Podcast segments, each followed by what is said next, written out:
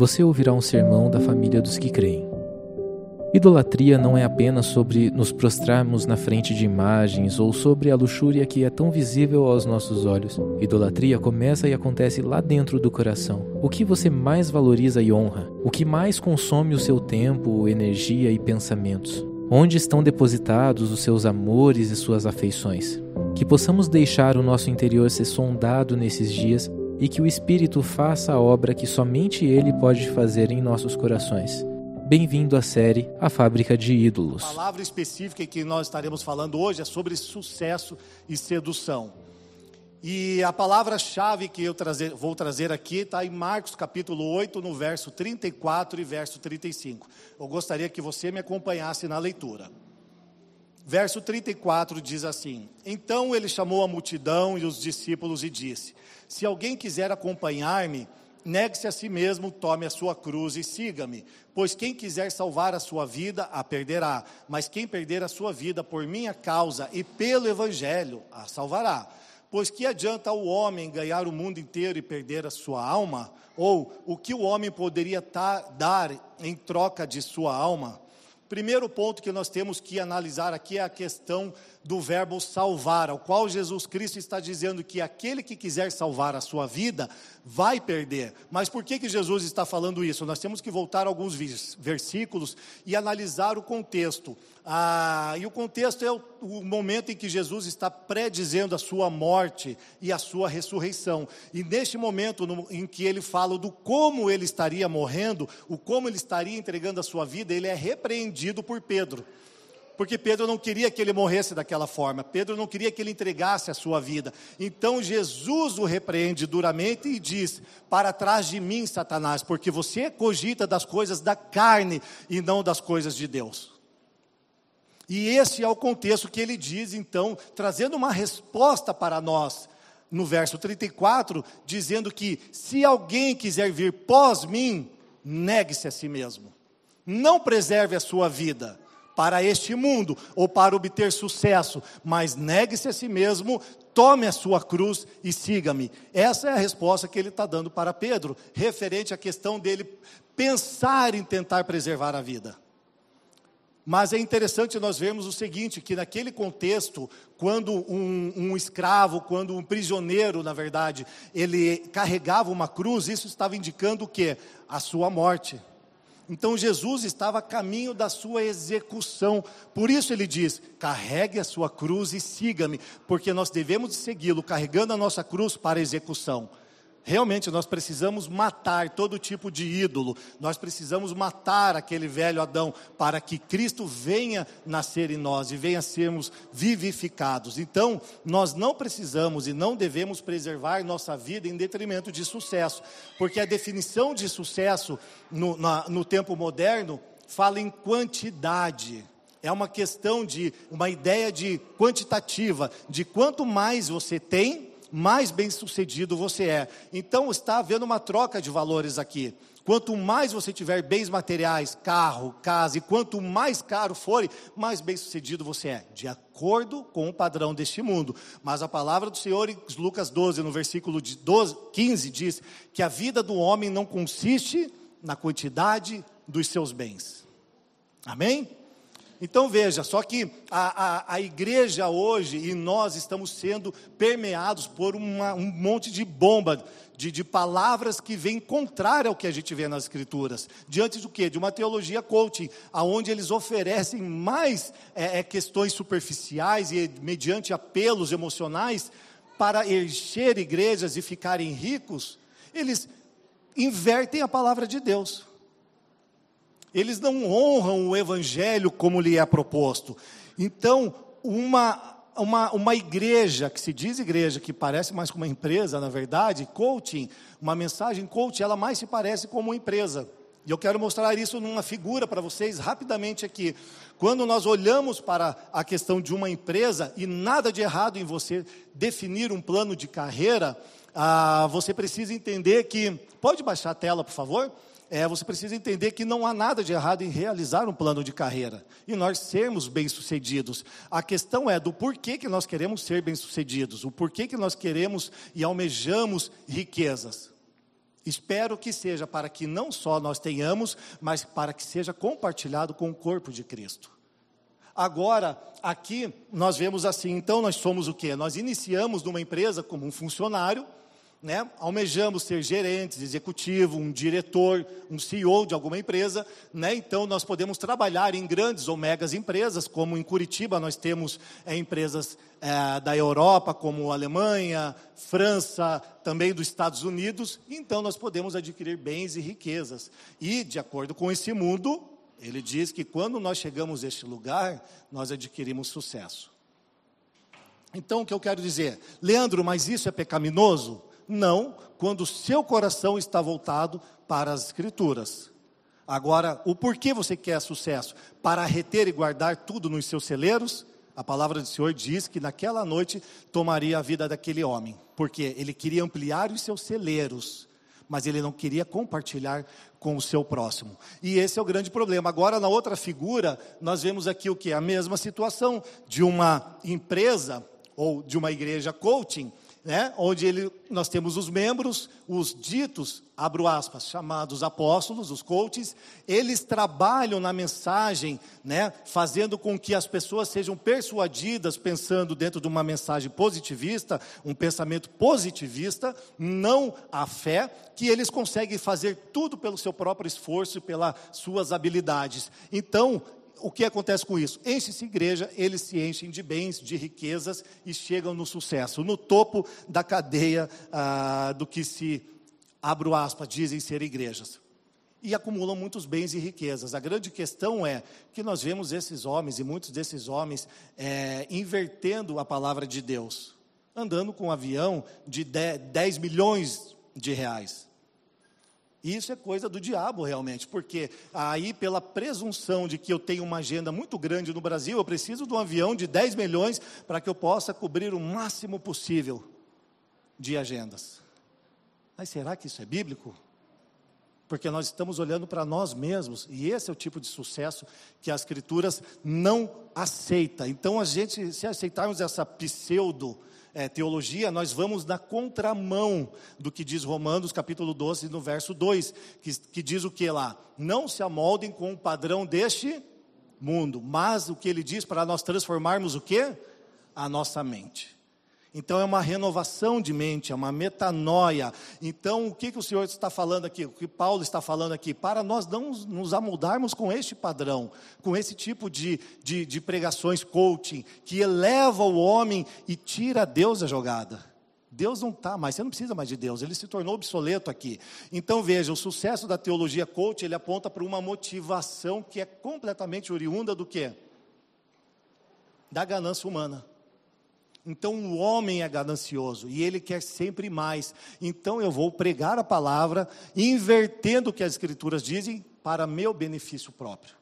Infelizmente, tem muitas pessoas que também, movidos pela ganância, querem ouvir esse tipo de palavra. Então, eles são atraídos por aquilo que eles querem ouvir e são enganados. Mas a nossa esperança é uma escatologia cristã. E a nossa esperança está em quê? Na volta de Jesus Cristo. Portanto, se eu creio que Jesus está para voltar, e segundo Pedro capítulo 3 fala para nós apressarmos a sua vinda, eu não vou ficar dando ouvidos para esse tipo de palavra, aonde você tem que buscar conquista, vitória, ser bem-sucedido e que nada de mal vai te acontecer, você não precisa mais sofrer.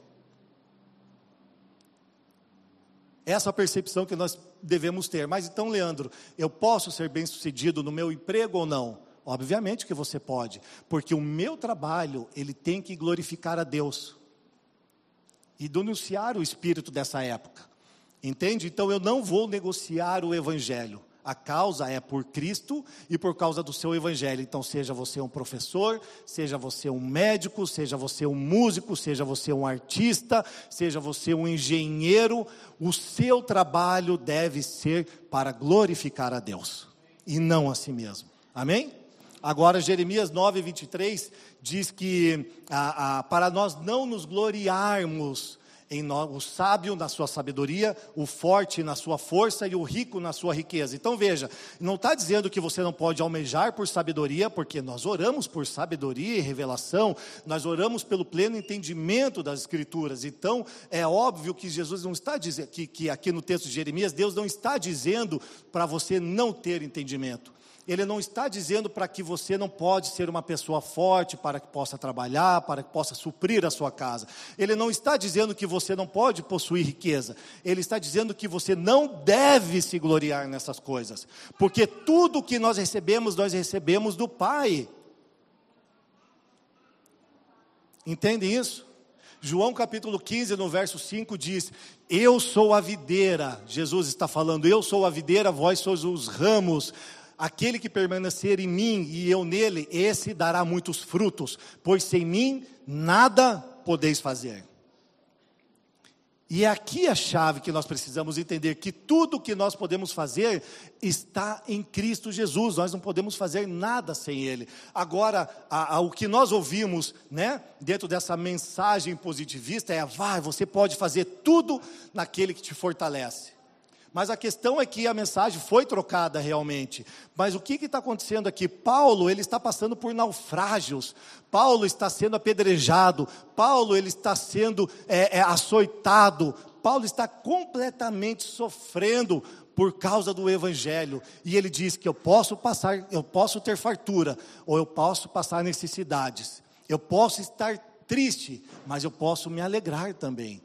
Em tudo, em Deus eu posso todas as coisas daquele que fortalece.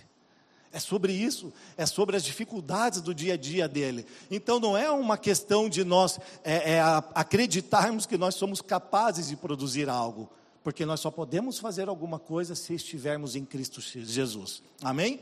Agora deixa eu te falar uma coisa: quais são os perigos do sucesso? E gostaria que você acompanhasse comigo aqui. É, conseguimos colocar aqui? Quais são os perigos do sucesso? Rapidamente, vamos aqui, ó.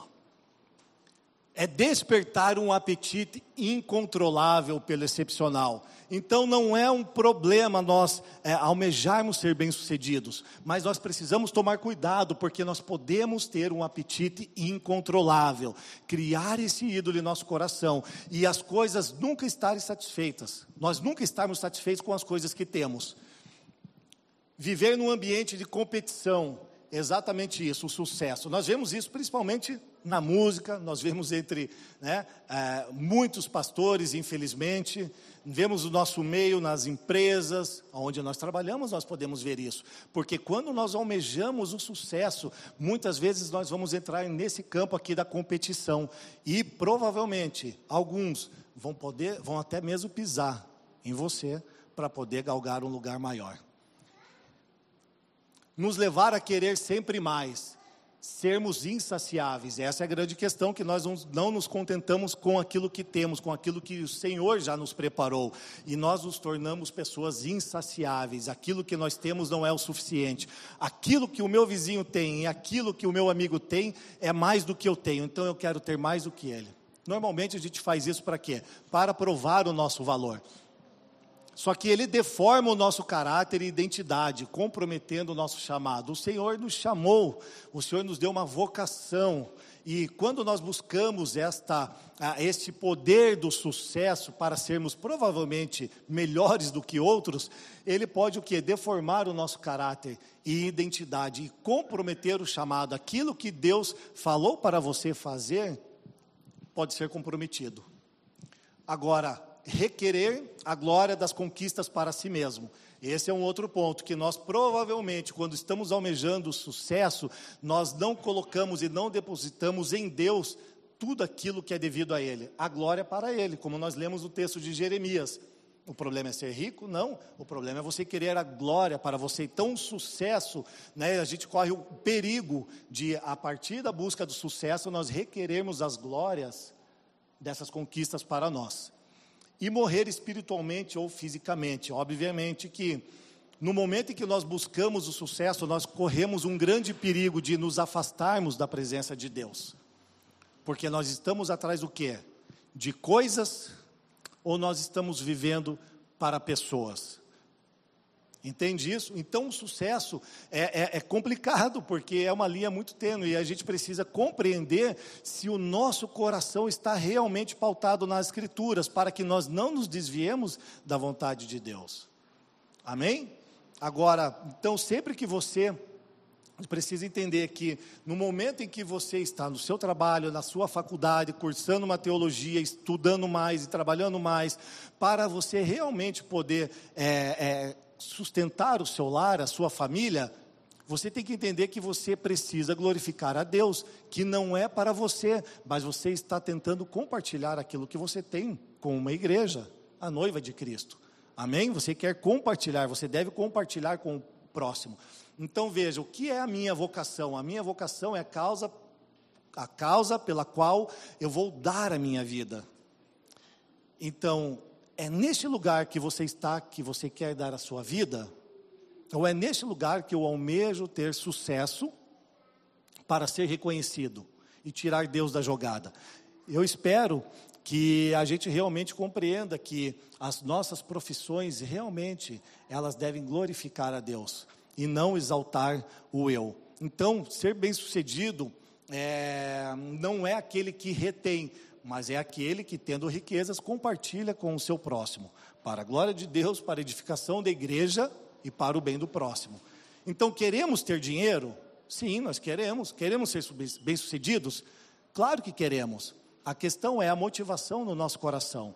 Se é para glorificar a Deus, a edificação da igreja e o bem do mundo, amém, glória a Deus. A sua vida vai ser realmente é, manifesta em todos os lugares que você for, e as pessoas vão olhar para você como quem olha para Jesus Cristo. Agora a questão é o seguinte, que no Antigo Testamento nós olhamos é, pessoas como Moisés, como Abraão, como Jó, como Gideão, nós olhamos essas pessoas e a principal é, aptidão que nós vemos neles é a fidelidade. Mesmo que eles tenham passado por adversidades, por dúvidas, como eu e você passamos, eles permaneceram fiel à palavra de Deus.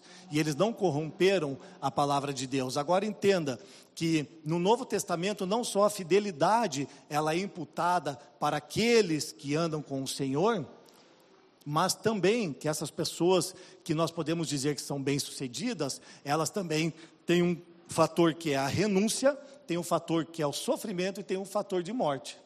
Então nós podemos dizer que uma pessoa bem-sucedida é alguém de fidelidade a Deus, que não é, negocia as escrituras, é uma pessoa que renuncia à sua própria vida, pois aquele que quiser salvar a sua vida a perderá, e é aquela pessoa também que sofre pela causa de Cristo. Amém? Então veja só, Jesus foi aperfeiçoado por meio daquilo que sofreu. É o que está escrito em Hebreus, o capítulo 5, no verso 8. Então, peraí, se Jesus foi aperfeiçoado por meio daquilo que ele sofreu, por que, que eu e você não seremos aperfeiçoados mediante alguns sofrimentos? Afinal, sabemos que haverá tribulação nessa terra, né? Mas graças a Deus por Jesus Cristo, porque ele não sofreu porque ele não obteve coisas ou riquezas, mas ele estava sofrendo e padecendo porque ele estava se entregando por pessoas, por nós. Então aqui a gente já começa a entender o que é uma pessoa bem-sucedida. O que as escrituras mostram de uma pessoa bem-sucedida é aquela que não preserva a sua vida, mas que em detrimento do evangelho, ela se entrega e compartilha a sua vida com os outros. Então Jesus não só permanece fiel à sua vocação, né, como nos chamou para fazer também parte dela. Por isso ele diz: negue-se a si mesmo, tome a sua cruz e siga-me, porque aquele que quiser preservar a sua vida vai perder. É um reino de ponta cabeça, né? Aquele que perde, ganha. Aquele que morre, vive. E aquele que é humilhado, será exaltado. Parece com o termo de sucesso moderno que nós conhecemos? Não, né? Sucesso moderno é o contrário, né? Você precisa ser exaltado, você precisa ganhar e você precisa viver para si, para ter cada vez mais. Assim você pode provar o seu valor. Misericórdia. Vamos para a primeira citação, rapidamente. Na economia do reino de Deus, O sucesso começa com algo nada glamouroso, como num estábulo, e termina com algo parecido, que tem pouca expressão aos olhos humanos, uma cruz. O que eu quero dizer aqui, Jesus ele nasceu num estábulo, nu, e preste atenção, num estábulo, o que, que tem lá dentro? Animais. E eles estão comendo lá dentro, estão urinando e também estão defecando. Era um lugar de honra? Obviamente que nós gostaríamos de nascer em belos palácios, em casas maravilhosas, mas eu quero te chamar uma, uma atenção para uma coisa aqui, que Jesus ele nasce num estábulo e morre numa cruz. Ele veio nu e morreu nu, sem possuir coisa alguma, com exceção da sua igreja.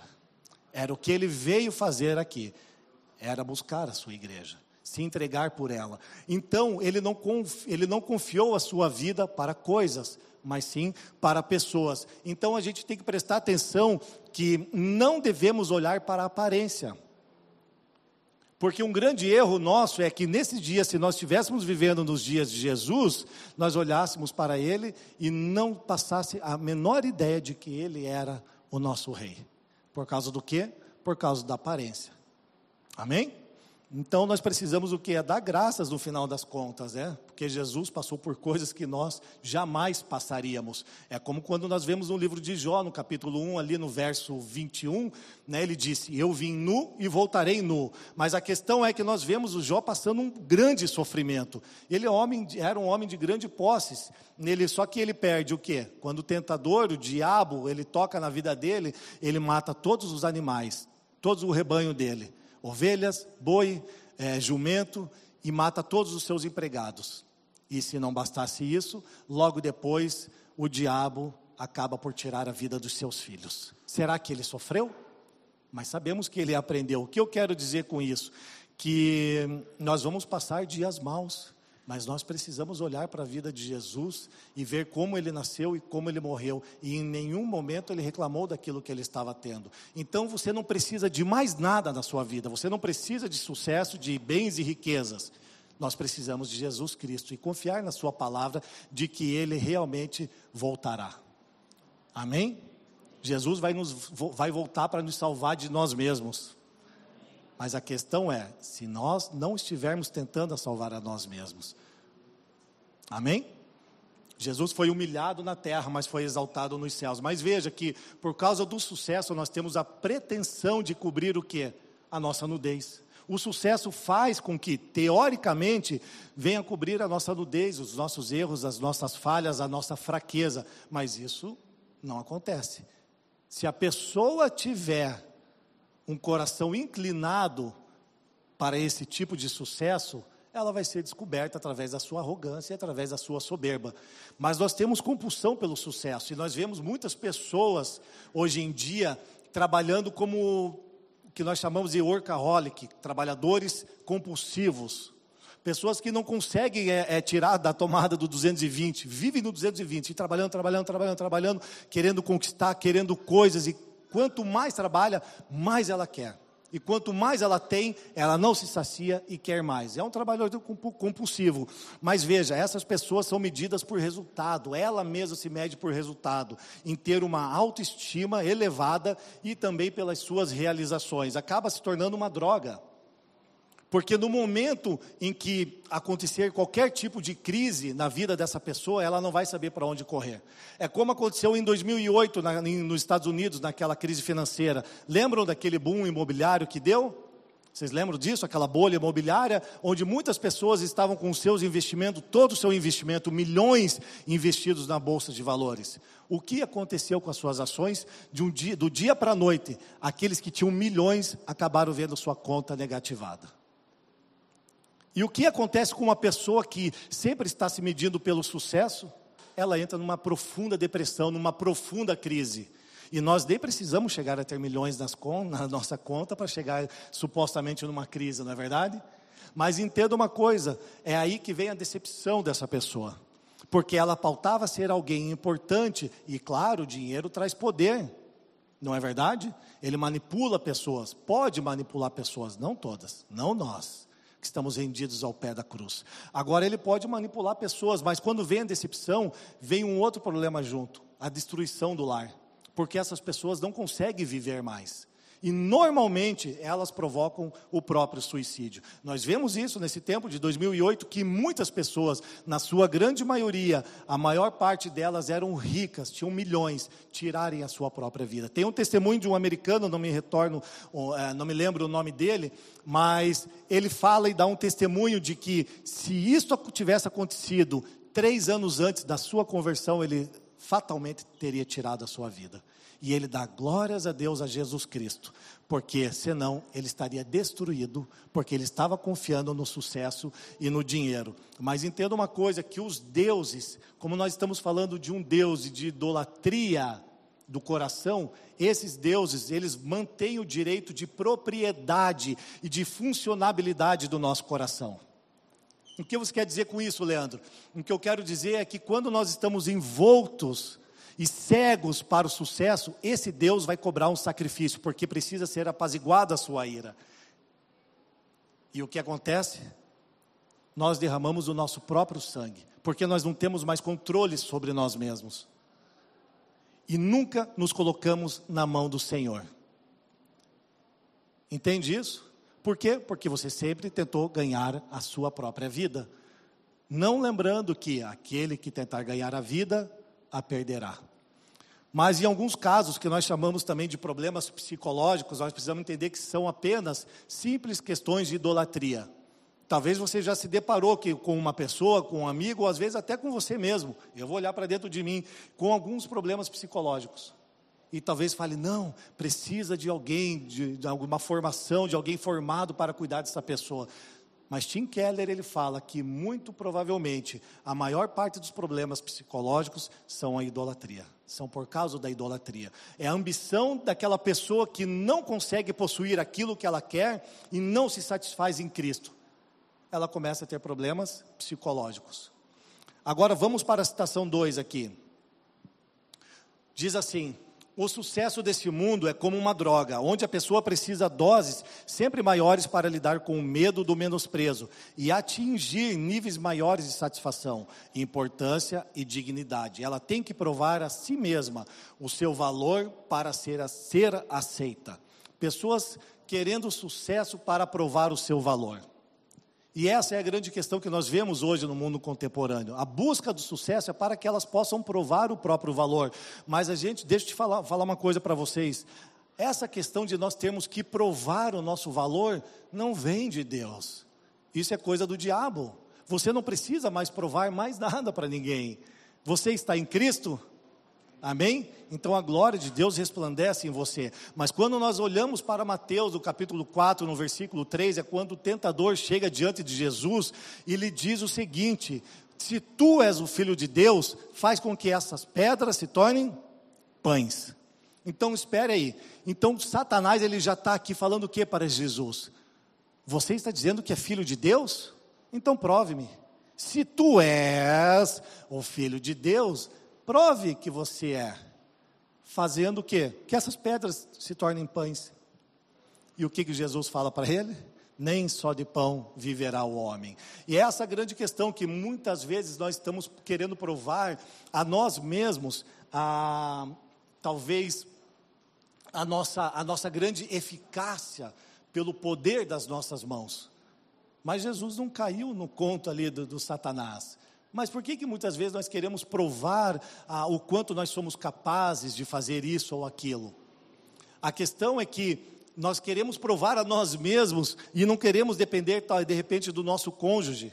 Sejam as mulheres, de repente você sabe, mulher, você está trabalhando incansavelmente, trabalhando, trabalhando, trabalhando, trabalhando, porque de repente você tem que provar para o seu marido o seu valor tem que provar para a sociedade o seu valor, mas Jesus Cristo, ele já provou o valor da mulher quando ele sentou naquele poço, quando ele estava junto da mulher samaritana, dando toda a atenção para ela.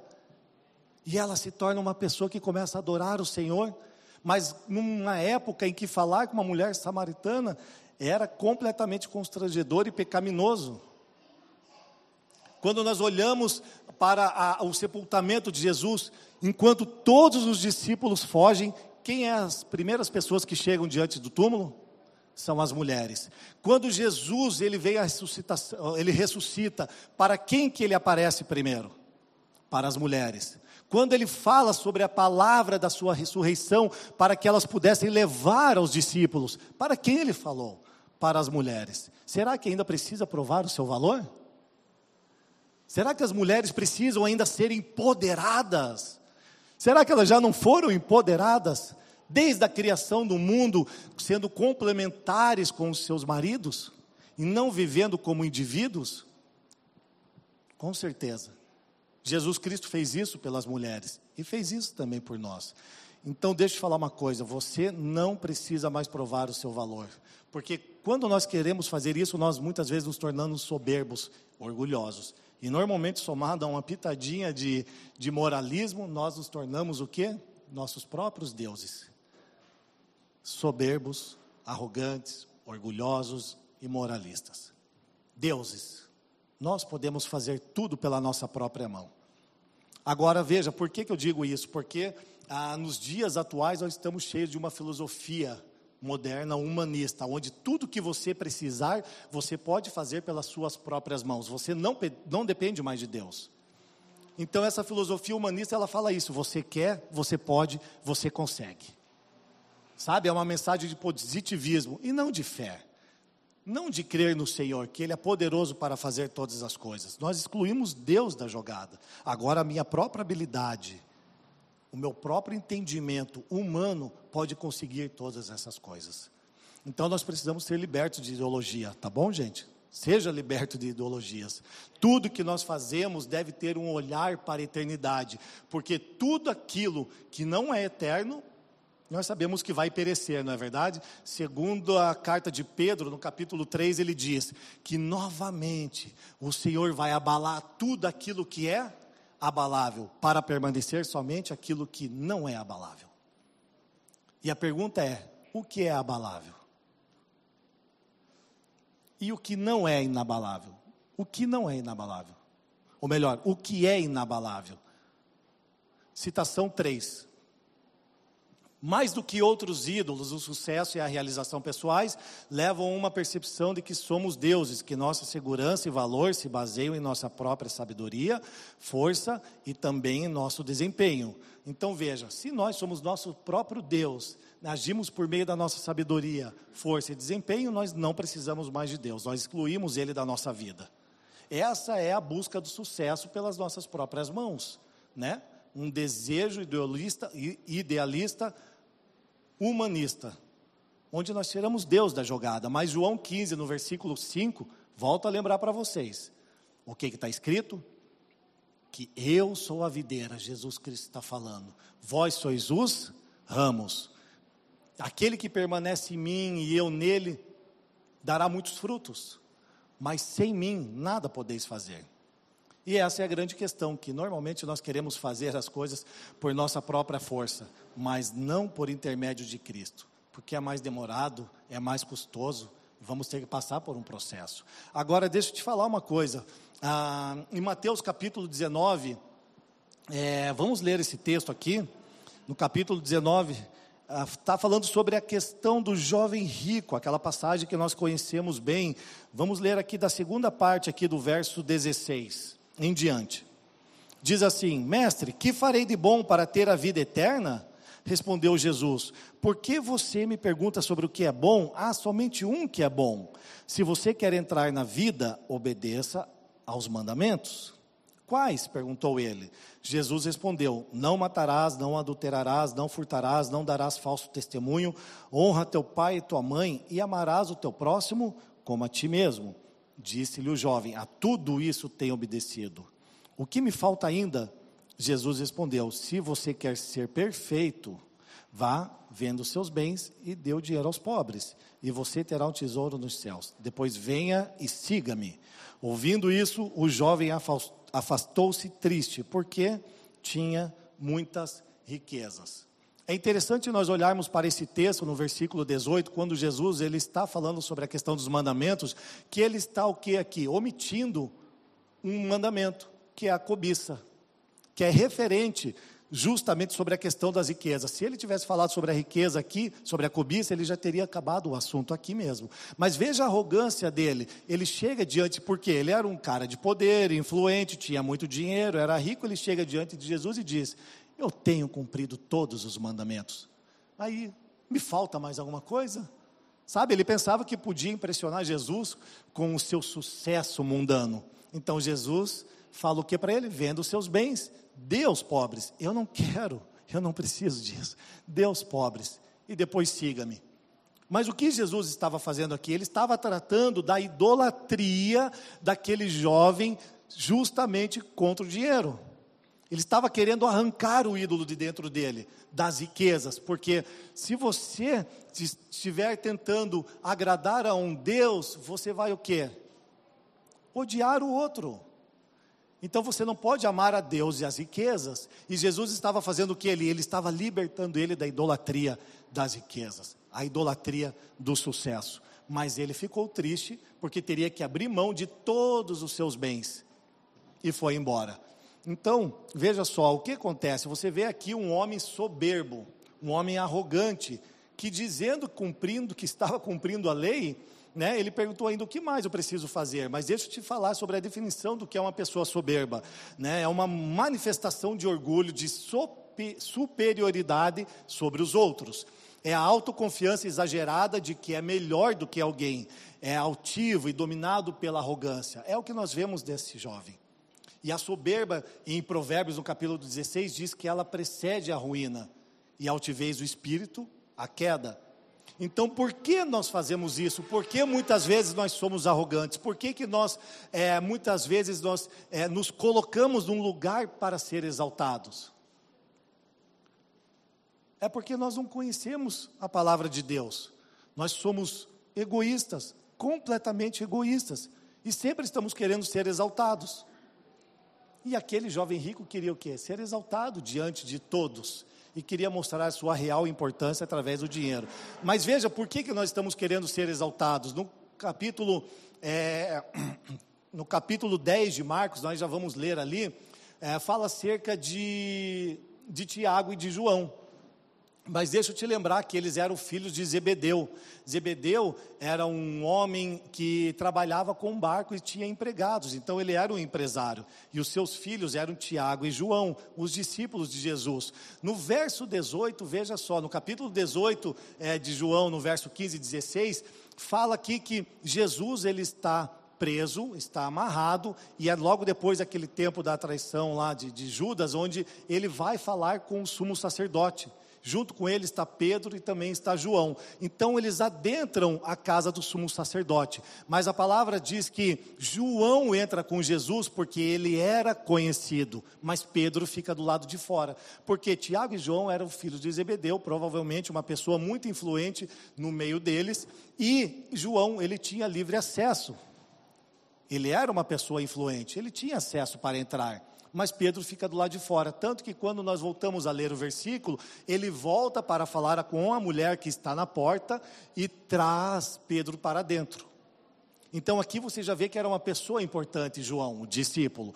E aí, vamos ler aqui no texto de Marcos 10, 33, o que está dizendo. Marcos 10, 33. Estamos subindo para Jerusalém, e o filho do homem está para ser entregue aos chefes dos sacerdotes e aos mestres da lei. Eles o condenarão à morte e o entregarão aos gentios, que zombarão dele, cuspirão nele, o açoitarão e o matarão. Três dias depois, ele ressuscitará. Verso 35. Nisso, Tiago e João, filhos de Zebedeu, aproximaram-se dele e disseram: Mestre, queremos que nos faças o que vamos lhe pedir. E Jesus responde: O que querem que eu lhes faça? Eles responderam: Permite que na tua glória nos assentemos um à tua direita e outro à tua esquerda. Então veja só, no momento que ele fala isso aqui, os, o restante dos discípulos, no verso 41, ficaram completamente indignados com eles. Tipo, como assim?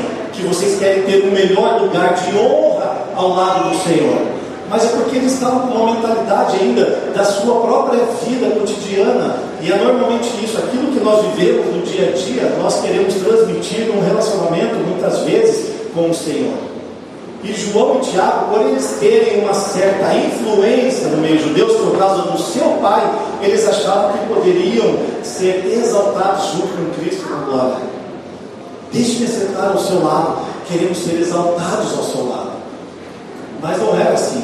Jesus, ele não faz as coisas desse jeito. Veja só, esse era o momento que era a, a, a hora mais inadequada para se perguntar isso. Por quê? Porque no verso 34 Jesus está falando justamente sobre a sua morte.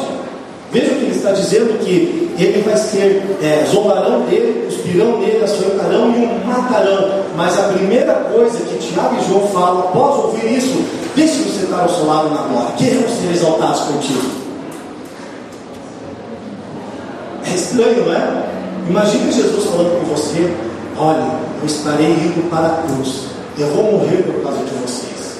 Mas eu vou ser açoitado, eu vou ser moído, vou colocar uma cruz, vou colocar uma coroa de espinhos na minha cabeça, mas ela vai entrar até o meu crânio, vai ferir minha cabeça e meu cérebro. Meu corpo vai ser dilacerado de todas as formas, por amor de vocês. Você perguntaria a Jesus se você poderia reinar com ele em glória naquele momento? Mas por que eles fizeram essa pergunta? porque era a mentalidade deles, eles eram influentes, eles tinham portas abertas com o sumo sacerdote. Você acha que Jesus não poderia lhe dar esse lugar de honra? Mas Jesus responde a esse tipo de idolatria, de exaltação, no verso seguinte, aqui de 42, leia comigo. Jesus o chamou e disse: Vocês sabem que aqueles que estão considerados governantes das nações as dominam, e as pessoas importantes exercem poder sobre elas. Não será assim entre vocês. Jesus está respondendo à questão deles querem ser, ser exaltado numa direita e numa esquerda. Quem quiser ser o primeiro, ou melhor, desculpe, ao contrário, quem quiser ser o mais importante entre vocês, deverá ser servo. Quem quiser ser o primeiro, deverá ser escravo de todos. Pois nem mesmo o filho do homem veio para ser servido, mas para servir e dar a sua vida ao mundo. Veja só que interessante. Então Jesus ele está fazendo o que? Ele está extraindo, como ele fez com aquele jovem rico, ele estava buscando tirar aquele ídolo e ele entender quem realmente ele devia adorar. Não eram as riquezas e o sucesso, era o Senhor, o nosso Deus. E a mesma coisa ele está falando aqui, porque esses homens estavam querendo o quê? Ser exaltados. E nós queremos realmente um desejo egoísta do nosso coração. Muitas vezes nós queremos o aplauso da massa no nosso trabalho, na igreja, no nosso convívio social. Não, Leandro, eu não. Eu não sou assim. Nós veremos se nós somos assim ou não. Então veja, Jesus está extraindo esse ídolo do sucesso do coração deles, de serem exaltados. Mas o Jeremias 17, 9 diz assim: enganoso é o coração do homem mais do que todas as coisas, e perverso. Quem o conhecerá? Então é isso mesmo, nós queremos ser exaltados, mas seja na figura de uma pessoa como um homem rico, temos a vanglória de um homem rico, ou seja, na autopiedade de um homem pobre. Vamos ver a citação aqui, número 4, ah, para ver o que fala sobre a questão de vanglória e de autopiedade. A natureza do orgulho humano é esclarecida entre a comparação da vanglória e a autopiedade. A vanglória é a reação do orgulho ao sucesso, a autopiedade é a reação do orgulho ao sofrimento. A vanglória diz: mereço admiração por causa das minhas realizações. A autopiedade diz: mereço admiração por causa de meus sacrifícios. A vanglória é a voz do orgulho no coração dos fortes. A autopiedade é a voz do orgulho no fracos. A vanglória parece autossuficiente, a autopiedade parece abnegada. O motivo de a autopiedade não se parecer com orgulho é que ela parece ser carente. Contudo, a carência surge de um ego ferido, e o desejo da autopiedade não consiste, na realidade, em sermos vistos por outros como pessoas impotentes, mas sim em sermos vistos como heróis. A carência que a autopiedade sente não vem de uma percepção de desmerecimento, mas de uma percepção de merecimento não reconhecido. É a reação do orgulho não aplaudido. De uma maneira ou de outra, o nosso coração se torna idólatra e sempre está querendo ser exaltado. O meu eu sempre deve estar no centro das atenções e das relações. Eu quero ser exaltado, mas para ser o quê? O próprio objeto de adoração. Esse é o grande problema. Nós queremos ser adorados, nós queremos ser exaltados, nós queremos ser os mais importantes neste reino. Mas Jesus ele falou, tirando a idolatria dos dois irmãos, Tiago e João, se você quer ser o maior ou o mais importante, aquele que tem o maior sucesso, seja como escravo, seja como quem serve. Queremos isso? Essa é a pergunta. Porque na verdade nós trocamos o anseio de adquirir, nós trocamos, na verdade, é, o anseio de adorar o Senhor para sermos adorados. Mas por que nós temos esse anseio? É a pergunta. Romanos 1, 23, ele esclarece, dizendo que o homem trocou a glória de Deus pela sua própria imagem. Trocou a glória de Deus por imagens. E o pior de tudo é que pela própria imagem que está no espelho. Nós trocamos a glória de Deus pela nossa própria imagem. Essa imagem que nós olhamos no espelho todos os dias. Porque nós ainda queremos ser exaltados queremos ser aplaudidos. Mas Jesus nos convida e traz uma mensagem de cruz. Todo aquele que quiser salvar a sua vida vai perder. Mas todo aquele que perder a sua vida por amor de mim e do Evangelho sem negociar a palavra que eu vos tenho dado, esse terá vida. Vamos para a última citação e encerramos. O homem que tem fé é o homem que não olha mais para si mesmo, no espelho, nem espera mais nada de si mesmo, não olha mais para nada que foi um dia, não olha para o que é agora, não olha para o que espera ser, ele